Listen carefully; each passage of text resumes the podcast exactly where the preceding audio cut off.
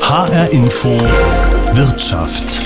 Viele junge Menschen haben in den letzten zwei Jahren in Aktien investiert. Es ist von einem Boom die Rede, von einer Generation Aktie sogar. Laut Zahlen des Deutschen Aktieninstituts gibt es momentan rund 1,5 Millionen junge Anlegerinnen und Anleger in Deutschland. 2020 investierten rund 600.000 unter 30-Jährige zum ersten Mal an der Börse.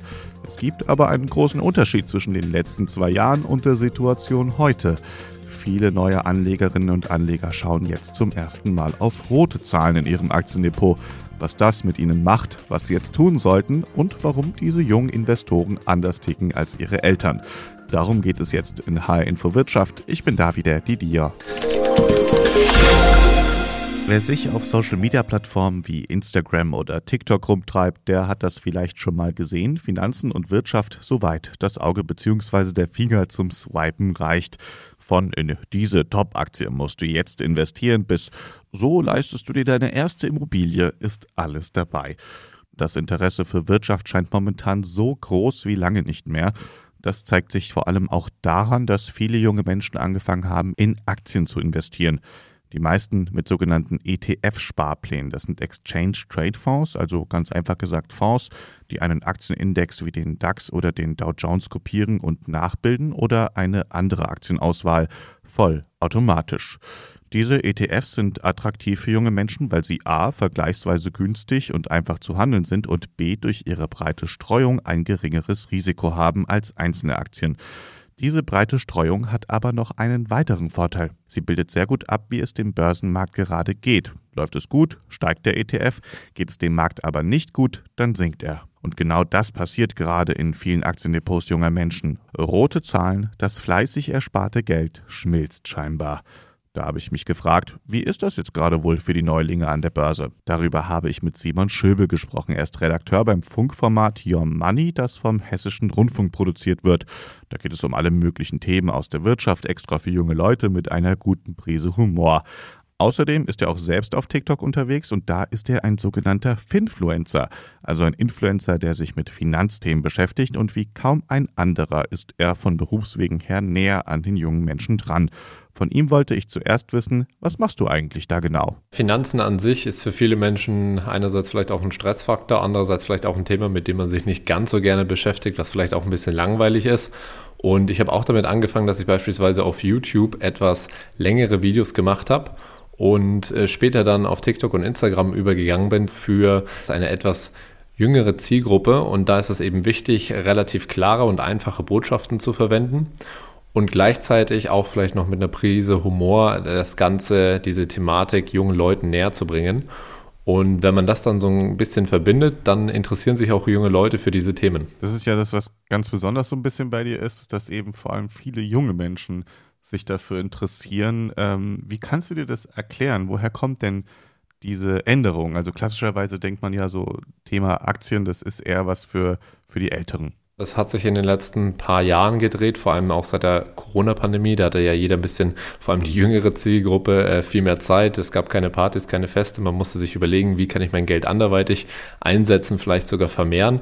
Und ja, viele sind dann zur Börse gekommen und dieser langanhaltende Trend, dass immer mehr junge Leute an die Börse kommen, der wird eben auch durch Leute wie mich befeuert, die quasi freie Informationen ins Internet reinstellen und man sich jetzt bei mehreren Quellen informieren kann. Früher war das so, das Informationsmonopol lag bei den Banken, das ist heute nicht mehr so. Das heißt, jeder kann sich im Internet zu solchen Themen informieren und natürlich ein ganz, ganz wichtiger Punkt auch diese Handelskosten, die sind in den letzten Jahren signifikant gesunken und wenn man heute quasi wirklich zum Nullsummentarif investieren kann, wird das natürlich auch für viele junge Leute interessant. Die jungen Leute, die dir folgen, wie gehen die denn, denkst du, generell gerade damit um? Also zahlen die jetzt gerade alle Lehrgeld oder hast du das Gefühl, dass damit schon auch sozusagen besonnen, vernünftig umgegangen wird, dass den Leuten klar ist? Ähm, also wie siehst du das gerade? Wie nimmst du das wahr bei dir? Konkret kann man tatsächlich sagen, dass die jüngere Zielgruppe durch, diesen, durch dieses breite Informationsangebot auf verschiedenen Kanälen wirklich sehr gut und sehr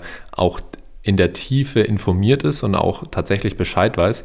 Natürlich ist es auch immer so, wenn man das jetzt zum ersten Mal durchmacht, dann äh, ja, da macht das was mit einem. Das ist kein besonders gutes Gefühl. Das ist auch bei Investoren, die schon lange an der Börse sind, sind Abschwünge nie ein besonders gutes Gefühl. Obwohl es natürlich jetzt auch so ist, wenn die Aktien günstiger sind, würde es ja rein theoretisch sogar mehr Sinn machen, jetzt Aktien zu kaufen.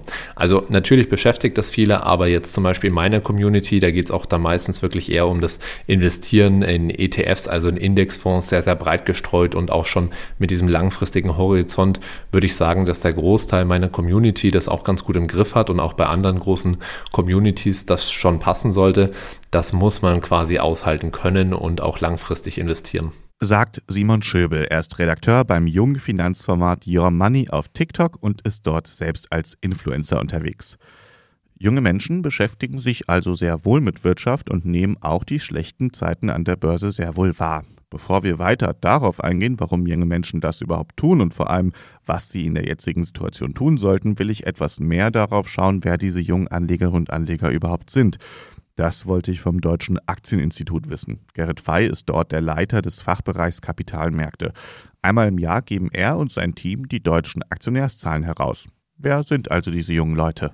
Die Gruppe der unter 40-Jährigen ist gewachsen, spürbar in den letzten zwei Jahren mit über eine Million zusätzlichen Aktiensparerinnen und Aktiensparern, also Menschen, die in Aktien, Aktienfonds oder ETFs investieren. Das ist der größte Zuwachs in allen Altersklassen, den wir da verzeichnen. Tatsächlich in 2021 auch die einzige Gruppe, die wirklich auch nochmal noch mal ein Stückchen gewachsen ist. Und ansonsten kann man über die Gruppe selbst so viel gar nicht sagen, was sie grundlegend unterscheiden würde von, von den anderen Altersgruppen. Das ist einfach ein Querschnitt der Gesellschaft, äh, relativ unabhängig vom Einkommen, von der Bildung Bildung und anderen Faktoren. Und ansonsten ähnliche Muster, wie wir sie auch in, in anderen Altersklassen finden. Was sind denn die Gründe, warum diese Leute angefangen haben, überhaupt zu investieren? Woher kommt das? Es sind vier Gründe, die man da identifizieren kann. Also der eine Grund ist ganz sicher, ähm, dass sich technisch was getan hat in den letzten Jahren. Die Aktie hat die Hosentasche erreicht, in zweierlei Hinsicht. Zum einen kann man heute mit Smartphone-Apps relativ leicht mit einem Fingerwisch einen Fondssparplan eröffnen, eine Aktie kaufen oder verkaufen, sich informieren. Das ganze große Thema Social Media, da findet eine Kommunikation auch über Finanzthemen statt und die eben auch in der Sprache und auf Augenhöhe mit den jungen Menschen. Und das verändert eben was. Man, man kommt eben leichter mit dem Thema in, in Berührung. Ein zweites Thema ist, dass bei den jungen Menschen auch die Erkenntnis wächst, dass man eben für das Alter vorsorgen muss, dass wenn man Vermögen aufbauen will, ein finanzielles Polster sich schaffen will, man einfach auf rentierliche Anlagenformen setzen muss. Dafür ist die Aktie optimal, weil die eben langfristig hohe Renditen abwirft und eben kein kurzfristiges Spekulationsobjekt ist. Ähm, das ist eben der zweite Grund. Der dritte Grund ist ganz sicher Corona. Äh, die Kneipen waren zu, die Bars geschlossen, der Urlaub ist ausgefallen, Klamotten konnte man auch nicht shoppen. Und man hatte, und das sozusagen kommt hinzu, auch Zeit, sich mit anderen Dingen zu beschäftigen. Und äh, das haben offenbar viele genutzt, um sich auch mit dem Thema Geld auseinanderzusetzen und dann einfach den ersten Schritt in den Aktienmarkt zu wählen. Und vielleicht als letzter Punkt, das hängt ein bisschen auch zusammen mit dem Thema Altersvorsorge. Natürlich spielt auch das niedrige Zinsniveau eine Rolle. Viele Menschen schauen natürlich nach Alternativanlagen und äh, da ist die Aktie natürlich als Vehikel, was langfristig hohe Renditen abwirft, sehr optimal. Jetzt haben wir eine aktuelle Situation, wo sich junge Menschen verunsichert fühlen. Sie sehen im Depot zum ersten Mal läuft da irgendwas schief vielleicht, ne? die roten Zahlen. Vielleicht ist alles anders als erwartet. Wir haben auch die große Inflation. Das ist jetzt alles so eine Situation, wo ich jetzt sagen würde, naja, vielleicht verschafft es dem Ganzen ja jetzt noch einen Knick kann das diesen Trend vielleicht aufhalten? Die jungen Menschen haben überwiegend mit dem Motiv, nach dem, was man herausfinden kann, investiert, langfristig Vermögen aufzubauen, langfristig fürs Alter vorzusorgen. Und solange sich dieses Motiv nicht geändert hat, hat sich auch die Anlageform nicht zu ändern. Also sprich, wer in einen Fondssparplan investiert hat, also wer monatlich auf einen ETF spart, der sollte das durchhalten, solange er eben weiterhin ein langfristiges Sparmotiv hat. Und davon ist eigentlich auszugehen am Ende zählt, was am Ende des Marathons rauskommt und nicht eben auf dem Sprint von, von ein, zwei Jahren. Sagt Gerrit Fey, er ist Leiter des Fachbereichs Kapitalmärkte im Deutschen Aktieninstitut. Junge Menschen interessieren sich also immer mehr für Wirtschaft und Finanzen. Das zeigt sich nicht nur auf Social Media mit einem riesigen Spektrum an Wirtschaftsformaten für jüngere Zielgruppen, sondern auch ganz klar an den Zahlen. Wie das Deutsche Aktieninstitut sagt, es wird mehr und ein Ende des Trends ist erstmal nicht erkennbar. Das heißt, diese jungen Menschen werden lernen müssen, nicht nur mit Sparplänen zu investieren, sondern auch entsprechend zu reagieren, wenn es mal nicht so gut läuft. Investieren an der Börse ist und bleibt auch immer riskant. Das bringt mich zur nächsten Frage. Haben sich die jungen Menschen jetzt doch vielleicht verzockt? Darüber habe ich mit der Verbraucherzentrale Hessen gesprochen. Die Verbraucherschützer empfehlen ETFs als langfristige Altersvorsorge. Katharina Lawrence ist dort Finanzberaterin. Dann würde ich Ihnen gerne als erste Frage direkt stellen, Frau Lawrence. Ähm, wenn ich jetzt ein junger Mensch bin und allen möglichen Ratgebern gefolgt bin, meine Altersvorsorge oh, sozusagen jetzt endlich angenommen habe und jetzt habe ich aufs ETFs gesetzt und so weiter und alles super gemacht. Jetzt schaue ich in mein Depot und dann könnte ja der erste Gedanke sein, irgendwie habe ich doch alles falsch gemacht. Es hat ja schon sehr hohe Schwankungen gegeben zu Beginn der Corona-Zeit, also in 2020. Aber wenn Sie in den letzten Jahren eingestiegen sind, dann ist das was Neues bei Ihrem Sparplan. Aber man muss einfach auch sagen, ähm, die Aktie an sich bleibt Ihnen ja. Sie ist nur schlechter bewertet. Also immer wenn man in Dinge investiert, die einen Kurswert haben, dann kann das schwanken. Und wenn Sie jetzt einen Sparplan haben, dann sollten Sie nicht in Panik verfallen und sagen, ich stoppe ihn. Es sei denn, Sie haben wirklich Geld in diesen Sparplan gesteckt, was Sie ansonsten brauchen. Das ist ja eine ganz andere Frage. Wenn Sie also zu viel Geld ins Risiko gesteckt haben, dann würde man sagen, suchen Sie sich ein Tagesgeldkonto und parken Ihr Geld, bis die Zinsen jetzt noch ein bisschen mehr gestiegen sind. Naja, jetzt haben wir diese Situation und äh, gerade die Situation von jungen Menschen kann ja auch besonders sein, jetzt momentan mit den vielleicht hohen Energiekosten, mit der Inflation. Was würde die Verbraucherzentrale denn jetzt sagen? Also was sind jetzt momentan so die richtigen Entscheidungen Ihrer Meinung nach? Ja, man muss auf sein Budget gucken. Und im Moment haben wir ja eine hohe Inflation. Das bedeutet, jeder muss äh, im Alltag mehr Geld ausgeben. Also die Fixkosten in Sachen Energie sind gestiegen, die Fixkosten für Lebensmittel. Also muss ich für mich selbst überlegen, wie viel Geld brauche ich tatsächlich im Monat. Und das kann ja mehr sein als vorher. Ich brauche auch eine Rücklage. Äh, wir sagen immer drei bis sechs netto Monatsgehälter, damit man etwas im Rücken hat, wenn eine Nachzahlung vom Energieanbieter droht. Ähm, deshalb sollte man auf jeden Fall ein Tagesgeldkonto haben und mit Blick darauf, dass die Zinsen steigen, kann man auch wieder mehr über ein Festgeldkonto nachdenken. Das kann auch sein, dass man im Herbst ein Festgeldkonto abschließt. Dann, wenn man sieht, wie viel Zinszuschläge die Banken jetzt bieten. Klar, die Zinszuschläge, also die höheren Zinsen, werden nicht die Inflation auffangen. Aber man braucht im Alltag flüssiges Geld, sicheres Geld und wenn der Sparplan für den ETF jetzt nicht mehr zum Halten ist, dann muss man den stilllegen. Man kann natürlich auch stoppen. Deshalb ist das Geld ja nicht verloren. Sagt Katharina Lawrence von der Verbraucherzentrale Hessen, die übrigens auch Beratungsangebote hat, um mehr über das Thema zu lernen. Wer es sich leisten kann, könnte also momentan vielleicht sogar eher nachkaufen. Was aber, wenn das gar nicht geht, weil überhaupt weniger Geld zum Anlegen da ist. Zum Beispiel, wenn man eine Frau ist. Die sind nämlich durch die hohe Inflation noch stärker belastet als Männer, sagt Claudia Müller vom Female Finance Forum aus Frankfurt. Und nicht nur hier hätten es Frauen schwerer, sondern auch ganz allgemein beim Investieren. Claudia Müller coacht Frauen bei ihren ersten Investitionen und leistet Aufklärungsarbeit an Schulen über das Thema Finanzen. Für sie kommen jetzt sogar zwei Faktoren zusammen. Das junge Alter und das Geschlecht. Darüber habe ich mit ihr gesprochen und wollte erst mal wissen, was ist eigentlich der Unterschied zwischen Männern, die investieren, und Frauen? Zum einen sollten einfach alle Frauen wissen, dass sie im Schnitt weniger Geld zur Verfügung haben, davon aber ein längeres Leben finanzieren müssen. Also Frauen haben niedrigeres Gehalt, arbeiten viel häufiger in Teilzeit, leben aber länger. Das heißt, für uns ist Investieren kein Vergnügen, sondern ist eine absolute Pflicht, eine absolute Notwendigkeit. Gleichzeitig investieren Frauen seltener, weil da einfach noch mehr Berührungsängste sind bei dem Thema. Wenn wir einmal investieren, sind wir die besseren Investorinnen, weil wir uns zuerst eine Strategie entwickeln und die dann umsetzen und dabei bleiben, wo die Männer eben eher mal einfach ausprobieren, hier ein bisschen was machen, da ein bisschen was machen. Bei uns ist aber eben die Einstiegshürde einfach höher. Die müssen wir erst überwinden. Und jetzt sagen wir, ich habe es geschafft, ich habe mich jetzt endlich dazu sozusagen aufgebracht äh, zu investieren und stehe jetzt sozusagen vor diesen ja, vor dieser Rezession kann man ja noch nicht so ganz sagen, aber viele reden davon. Ich sehe zumindest in meinem Depot, jetzt bin ich im Minus. Wie nehmen Sie diese Situation wahr? Haben Sie da schon irgendwelche Rückmeldungen zum Beispiel bekommen von Ihren Klientinnen?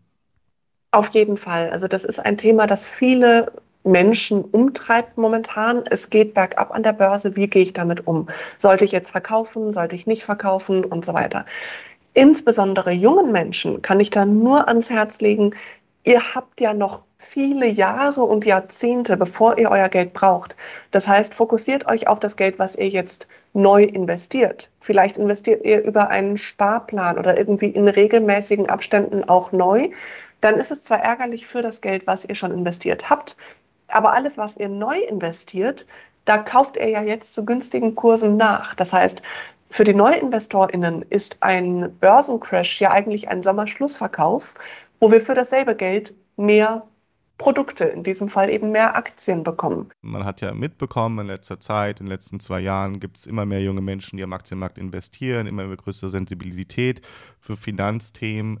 Ähm, finden Sie das, äh, oder die Frage eher, sind wir mittlerweile an einem Punkt angekommen, der gut ist, oder sind wir an einem Punkt, der noch unreichend, unzureichend ist? Also, wo stehen wir denn gerade da Ihrer Meinung nach? Die Finanzbildung in Deutschland ist katastrophal.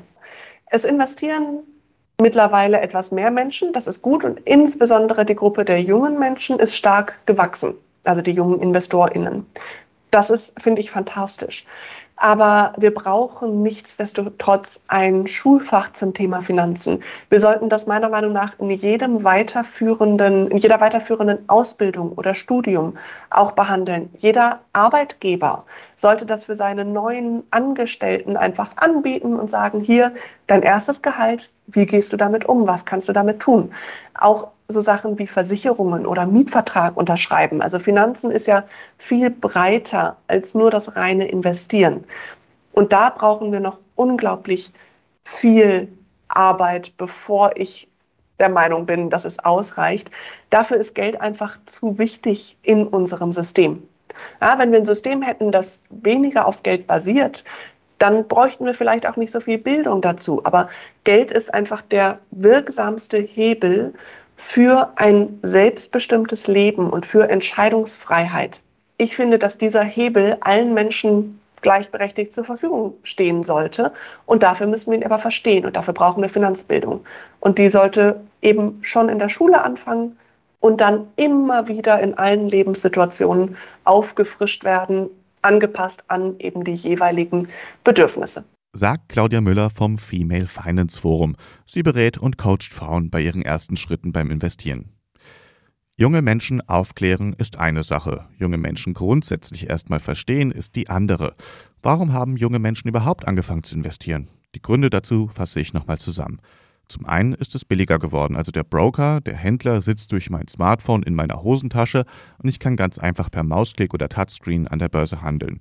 Außerdem haben junge Leute sehr wohl wahrgenommen, dass das Sparen an der Börse über ETFs eine Alternative sein kann, um für das Alter vorzusorgen. Und trotzdem, das Gefühl eines Verlustes an der Börse ist eine von vielen weiteren Unsicherheiten, mit denen junge Menschen gerade zu tun haben. Deswegen möchte ich zum Schluss mit dem Jugend- und Zukunftsforscher Simon Schnetzer sprechen.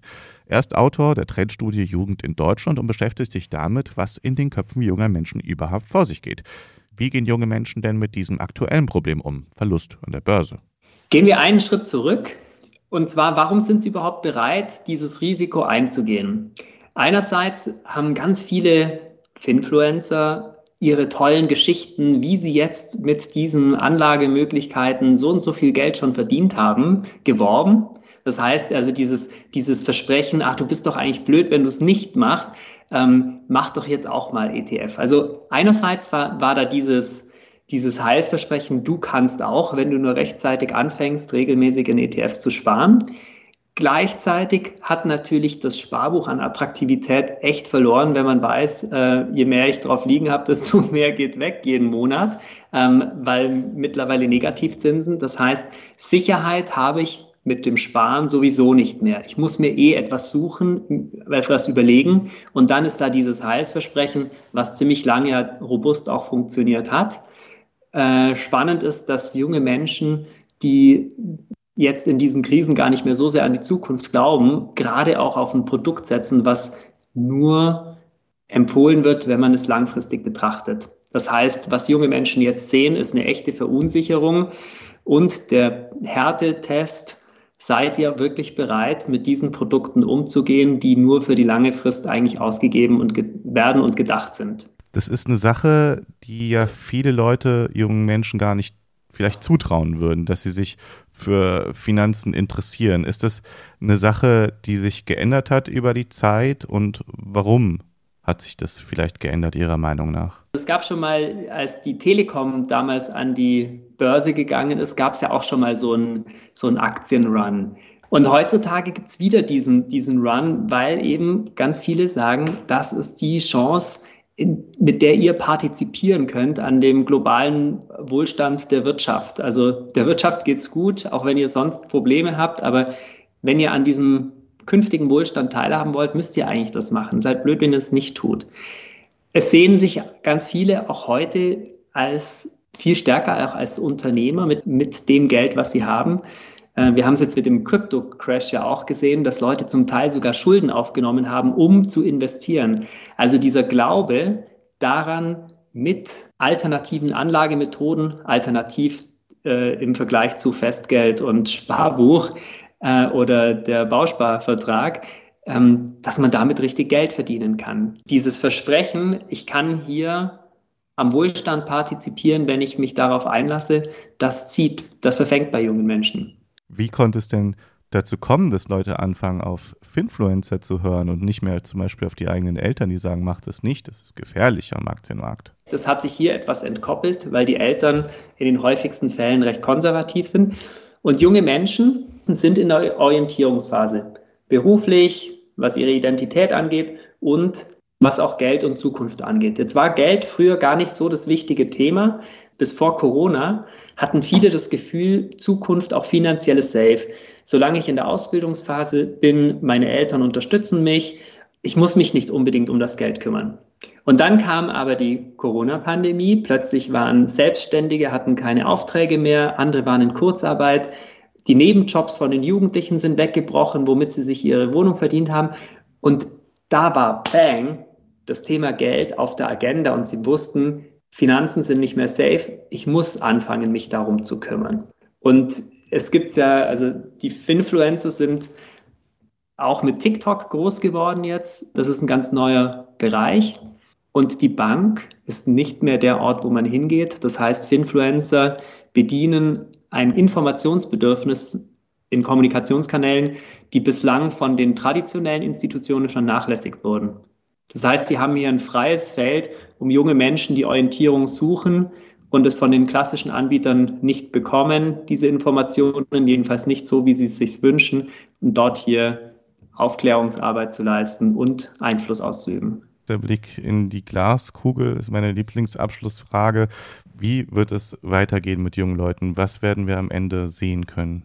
Also mein Blick in die Glaskugel ist natürlich auch verbunden mit einem Wunsch, den ich habe. Das größte Problem in den Krisen ist, wenn junge Menschen das Gefühl haben, Opfer zu sein und nicht mitgestalten zu können. Mein großer Wunsch ist, dass wir junge Menschen stärker einbinden in der Bewältigung von Krisen. Wir haben gerade diese starke Abwärtsspirale gehabt der psychischen Gesundheit von jungen Leuten. Dieses zu durchbrechen, aus diesem Dauerkrisenmodus herauszukommen, schaffen wir nur, wenn junge Menschen den Glauben an die Zukunft zurückgewinnen und den Glauben darin, in ihrem eigenen Tun etwas Sinnvolles beizutragen.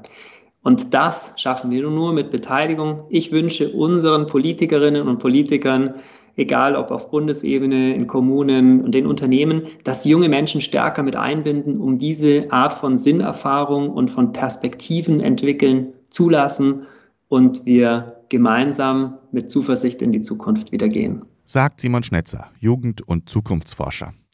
Viele junge Menschen haben sich in den letzten zwei Jahren also vermehrt mit dem Thema Investieren beschäftigt. Einige davon vor allem mit ETFs, also börsengehandelten Aktienfonds, die bei einigen als Sparpläne laufen, um sich im Alter abzusichern. Die derzeitige Situation stellt allerdings möglicherweise viele Aktienneulinge auf die Probe. Aber sie sind gut informiert und kommen mit der Krise besser zurecht, als man zunächst denken könnte. Viele junge Menschen beziehen allerdings einen Großteil ihrer Informationen über wirtschaftliche Themen aus dem Internet. Das ist ein guter Anfang, sagen Beobachterinnen und Beobachter. Langfristig gehöre dieses Thema aber vor allem in die Schulen. So könnte ein junger Trend vielleicht auch langfristig erhalten bleiben. Das war HR Info Wirtschaft. Andere spannende Themen aus der Wirtschaft gibt es bei uns auch als Podcast auf hrinforadio.de und in der ARD Audiothek. Ich bin David Didier. Danke fürs Zuhören.